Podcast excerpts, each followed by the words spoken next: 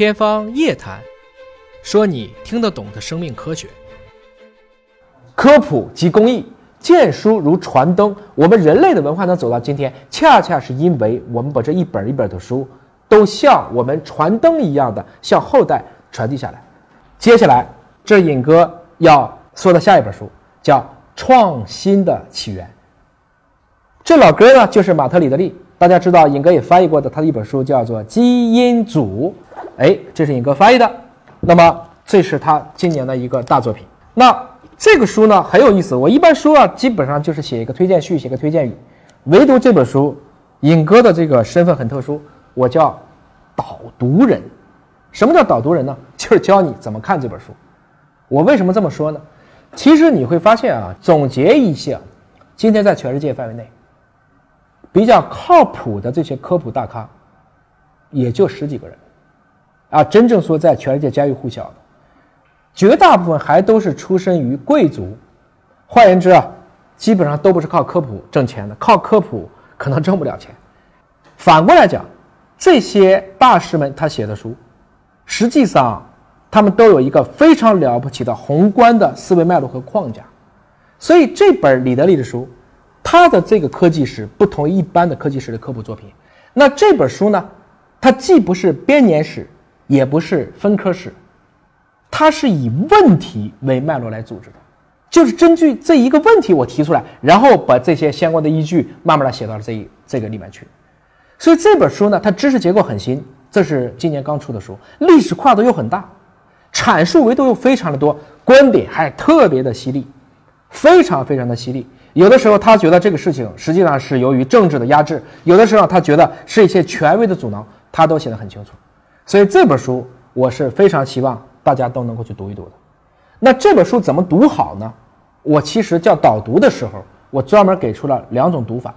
第一个，你可能说，哎，我也不是做科技工作的，但我还是觉得尹哥，你觉得这个书挺好，我就想看看精华。我建议您看八九十一十二章，八九十一十二章。如果你想比较全面的了解本书的内容，我想看完它。我建议先看八九七这三章，然后从第一章开始往后看，看到最后。我之所以这么说，因为这其实是尹哥读了这个书，读了两遍以后，仔细去理的它一个脉络。我觉得这么读最好。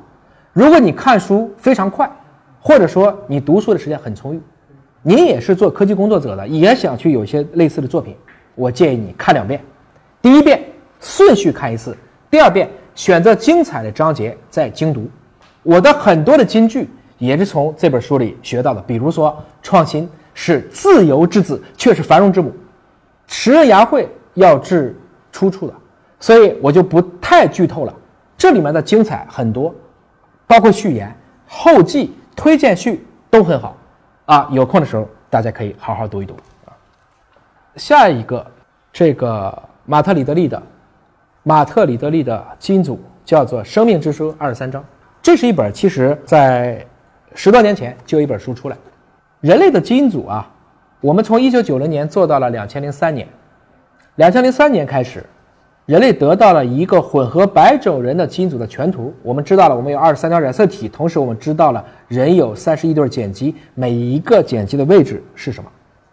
那么又过了十多年，我再次的去跟这个机械工业出版社大家携手把这个书翻译一下。就是觉得这十几年过去，生命科学的发展太快了。实际上有非常多的一些知识结构，有非常多应该去补充一些的科技认知，都可以做一些更新，特别是做一些编者注、译者注都是可以的。所以这本书就是把我们的这个染色体是二十三章，但却是二十四条染色体，因为我们的性染色体有 X 还有 Y。那你读一下。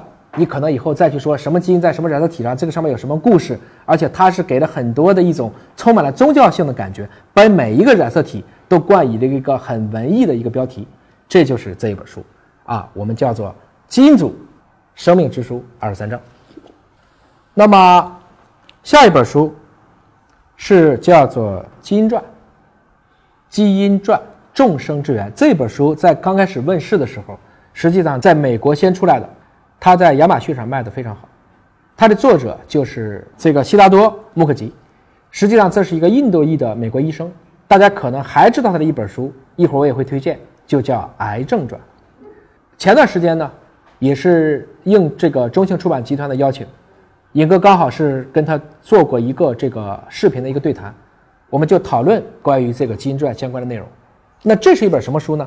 实际上是他从一个医生的角度，在剖析我们人类的这些基因，包括我们的医学、健康和基因之间的一个互作，啊，大概写成这样一本书，可读性很强。而且这个悉达多·穆克吉的特点是他也是一个文采非常好的人，他可以把这个章节里面的每一个故事，都夹杂了很多的他的一些人文的情感，因为他本身是一个医生，他在大量的这个行医、治世的这个过程当中，他有非常多的自己的一些一些感受，他都融入到了这本书里，所以这本书是非常值得一读的。当然，这本书呢，因为我也看的比较仔细，它里面还是有。两个问题实际上是可以值得商榷的。我曾经跟作者本人也讨论过。第一个，就是这里边几乎忽略了所有中国科学家的贡献。比如说吴瑞，启发了 DNA 双螺旋的这个延伸法的吴瑞教授，这个里面没有提到。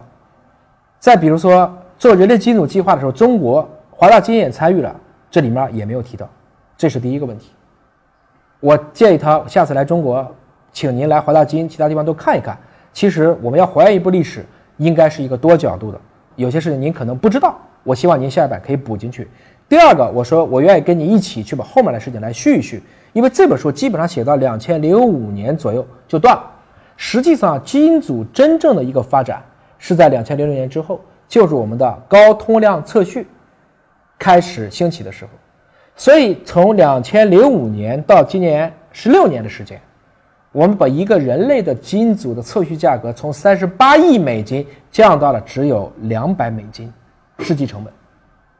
而且中国是除了美国和英国以外，唯三的能够生产这种测序仪的国家，就是尹哥所在的华大集团下面的华大制造可以做的。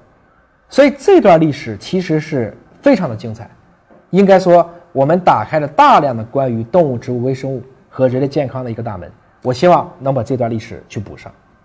那就在推这本书的过程中呢，刚好中信又给出了一本他最新的一部作品，叫做《这个医学的真相》。医学的真相，这是这个基拉多在做这个 TED 的时候一部小册子，他专门讲到了一些医学的无奈。关于医学，实际上是在于已知圈越大，未知圈更大。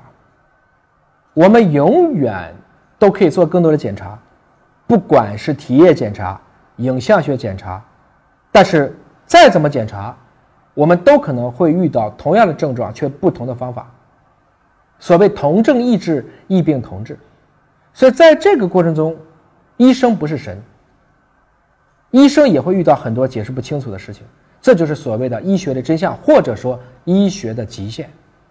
所以，在这个过程中，如何能够去利用医生的敏锐的直觉和天性，来对病人更多的去考虑，是这个作者能够去思考以后对一些唯医之人的一些建议。就如同一个著名的美国医生叫特鲁多说过，他对医学说：很少被治愈，有时去帮助，总是去安慰。一心要比一身更重要。